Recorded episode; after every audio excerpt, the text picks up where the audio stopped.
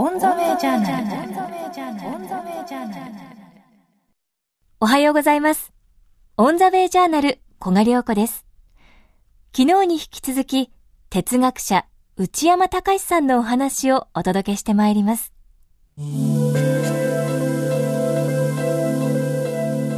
内山隆哲学者、立教大学大学院教授、特定非営利活動法人森づくりフォーラム代表理事、1970年代から現在まで40年にわたり東京と群馬県上野村との往復生活を続けている。上野村では畑を耕し森を歩きながら暮らしている。近著は新潮社新幸福論近現代の次に来るもの。岩波書店自由論自然と人間の揺らぎの中で3月11日、東日本大震災からもうすぐ丸3年を迎えます。まあ、僕自身は多少その今度の災害にあの、まあ、直接、まあ、協力したりもしながらもそんなにもやってないんだけれどもただあの僕と一緒に活動している仲間たちはかなり精力的にやっていてですねでむしろ僕の方はそういう動きを応援してるみたいなところがあるんですけれどもあのやっぱりいくつかの異なる課題があるような気がするんですね。で一つはあの津波による被害ということに関して言うとあのこれは、まあ、100年に一度ぐらい来るような地域もあるしあの1000年に一度ぐらいっていう地域もあったりしますけれどもどうしても起きる現象でもあるわけですから長い時間幅の中で記憶がなくなる頃に起きるっていうかそういうふうな自然現象に対してあのどういうこう、ま、知恵を働かせながらですね地域を作っていくのかと。でこれはもともとはそれが津波の伝承とかあるいはその伝承の場所に仏様を祀るとか、まあ、いろんな形であったと思うんですけれどもそういうこう先人たちが使っていた知恵なんかも含めてどういうふうな地域作っていったらばその100年とか1000年とかに一度起きてくるようなものに対してもあの被害を最小限に食い止められるかっていう、まあ、そういうような課題が一つあったと。でところがそれと同時に原発事故というですね、まあ、本来言うと全く関係ないような話が、まあ、同時に起きてきたということですね。で原発事故に関して言えばこれはあの私たちが作ってきた文明が起こした事故ですので単に原発をどうするかっていう問題だけではなくてあの私たちこういう文明どうするのっていうですね、まあ、そのことも含めて問い直さなければいけないっていうことですね。僕自身はかなり昔からって言いますかやっぱりどうも原発っていうのは安全性にがに不安を持った技術でもあるしですね。それから最終的な処理の問題つまり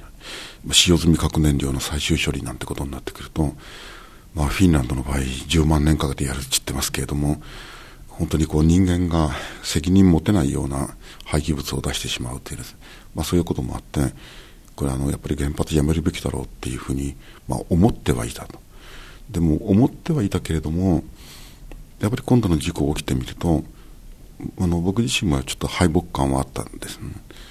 でそれはやっぱりこういう文明の中で我々は生きてしまったっていうかだから原発を推進したわけではなかったんだけれども、でもこういう文明を作りながら生きてきたというですね。で、そのことに対する敗北感っていうのはあってですね、これやっぱり根本から見直さなきゃいけないなと思ったんですね。で、特にあの、原発に、まあ、かつて、まあ、事故起きる前に反対していた人たちも主張しているけれども、原発が安全だっていうならば、東京に作ればいいわけで、つまりあの消費地の近くで作った方がですね効率は全然いいし実際には今あの遠隔地で作っちゃうから送電の途中で相当多くの電力が放電してしまうわけでですね。ですからあの東京に作ったらどうですかと本当に安全ならばですね。でもやっぱりあの東京にも作ってないし神奈川にも作ってないし千葉にも作ってないわけで。それはあの絶対的安全なかないっていうことをあの安全だと言い続けた推進派の人たちも実は分かってたことだと思うんですね。でそうでなければあんな効率の悪い場所に作るはずはないということですね。だからあのそういうふうな自然にこうなんていうかな不安のあるものを遠隔地に押し付けていくとかですね。そういうやり方もまた今の文明社会が作ってきたやり方でですね。そういう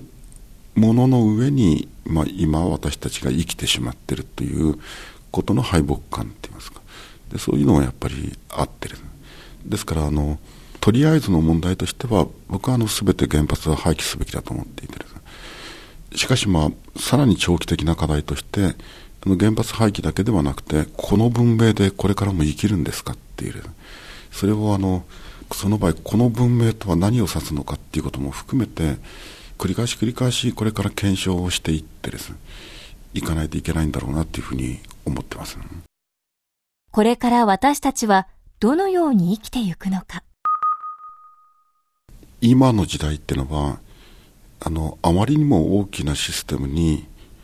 支配されすぎているっていう気がするんですね。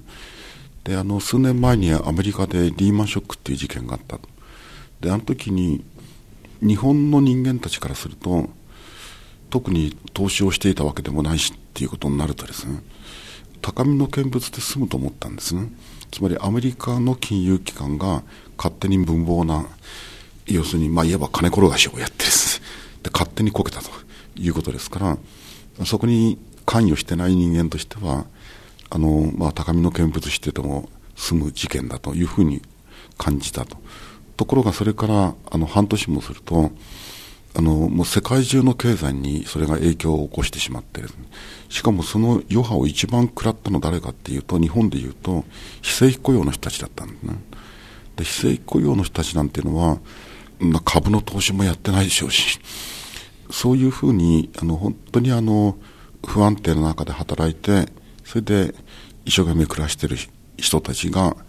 その煽りを食らってあの年の年末には非正規雇用義理みたいなのが起きてですね、あの、年越し村ができたりして大変だったって言いますか。で、つまりあの、そういうのっていうのは、世界の巨大な市場のあり方に、その本当に末端にいる人間、末端にいる意識さえない人間って言ってもいいですね。それまでが巻き込まれていくっていうことだっていう気がするんですね。で、これはあの、例えば今の安倍政権の動きでもそうですけど、あの、まあ、憲法改正を含めて、まあ、集団的自衛権とか、まあ、いろんなことやろうとしていると。去年は、機密保護法なんかも通しましたしですね。で、あの、例えばそういうのをやりながら、国としての何か大きな動き、まあ、戦争とまではいかなくてもです、例えばどっかとに本本格的に睨み合ってしまうとかです、ね、こういろんなことが起きてくると、これまたどうなるかっていうと、あの別にそれを推進したわけでもないようなあの普通に暮らしていた末端の人たちみたいのがですね実はそこに巻き込まれていってつまり自分が責任を持てないような巨大な仕組みに本当に支配されながら生きてるなっていう気がしていてそれはあの原発だってそうですだからあの大きな考え方としてはやはりあの巨大なシステムに支配されないような社会を作るっていうのは一つの方向だと思うんですね。自分たちのそれぞれのこう結び合いながら生きる世界をこう、ま、天体の星のようにたくさん作っていくっていうことだと思うんです。今こういう時代で、あの、例えばこの後 TPP が結ばれたりすると、あの、農業なんかも大変大きな影響を受ける可能性ありますので、あの、例えば上野村にいると、あの村の人にが来てですね、おい、世界は今どうなってるんだなんて 聞きに来ることあるんですね。それで、あの、まあ、そうすると、まあ、僕の話せる範囲ぐらいで、お話をすると。だけど、あの、あんまりそのピンとこないみたいなんですね。で、それは、ただ、あの、その人たちが知識がないからっていうことでは全くなくて、今はあの、テレビだって見てるし、新聞だって見てるし、で案外本だって読んでますから結構知識は持ってるんですでそれでもあんまりピンとこないでなぜかっていうと「おい世界は今どうなってるんだ?」って聞かれてこうなっておりますみたいな感じで僕が答える時の世界っていうのは世界地図を広げたような世界なんですね。聞きに来た村の人たちがあの世界っていう言葉を使った時の世界っていうのはやはりこうずっと村で受け継がれてきた世界観なんですね。でそれは何かっていうと私たちの生きる世界なんです、ね、私たちの生きる世界っていうのは山奥の村ですから自然があってできてる世界でもあるしで人間たちが結び合って作ってる世界でもあるしそれからそこにはそのいろんな技があったりそれからあのいろんな文化があったりです。そしてまた村で生きてきた、まあ、先輩たちって言ってもいいしです、まあ、それを祖先って言ってもいいかもしれませんけども、まあ、村の祖先たちが作ってきたものをある部分受け継ぎ、まあ、ある部分は変えながらです。生きてきたそういう世界でもあって。だからあの